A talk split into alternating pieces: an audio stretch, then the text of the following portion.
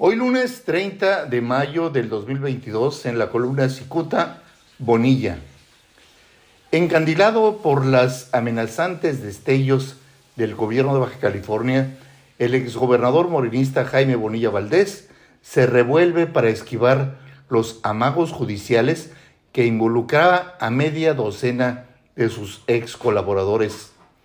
Y es que en este momento la gobernadora del estado Marina del Pilar Ávila Olmeda parece dispuesta a destapar las corruptelas cometidas por el gobierno de su antecesor. Apenas el miércoles confirmó la gobernadora la cancelación del proyecto de la planta fotovoltaica que abastecería de energía a la planta de bombeo de agua de Mexicali a la zona costa.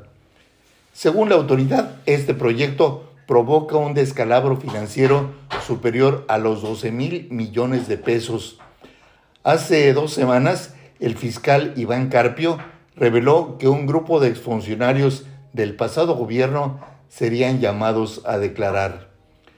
Casi simultáneamente se filtró el documento oficial donde están los nombres de los personajes emplazados y esa lista la encabeza el propio exgobernador Jaime Bonilla Valdés.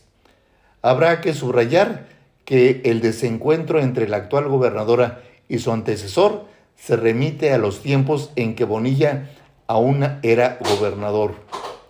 La leyenda señala que Bonilla le pidió a Marina que declinara a su aspiración por la gubernatura, pues su intención era colocar como candidato a su incondicional Armando Ayala Robles, actual alcalde del municipio de Ensenada.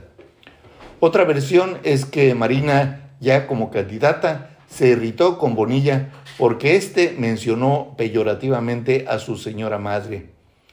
El asunto es que la impresión generalizada es que la gobernadora actual avalará que se aplique la ley a, a los funcionarios corruptos de la anterior administración estatal. El propio Bonilla debe sentir que comenzó a inundarse el suelo que pisa, pues alguien maniobró para levantarlo de su curul en el Senado de la República. Ya sin el fuero senatorial, Bonilla sabe que la situación se complica. Por lo pronto, busca evitar que se le notifique su comparecencia. Muchas gracias. Le saluda Jaime Flores.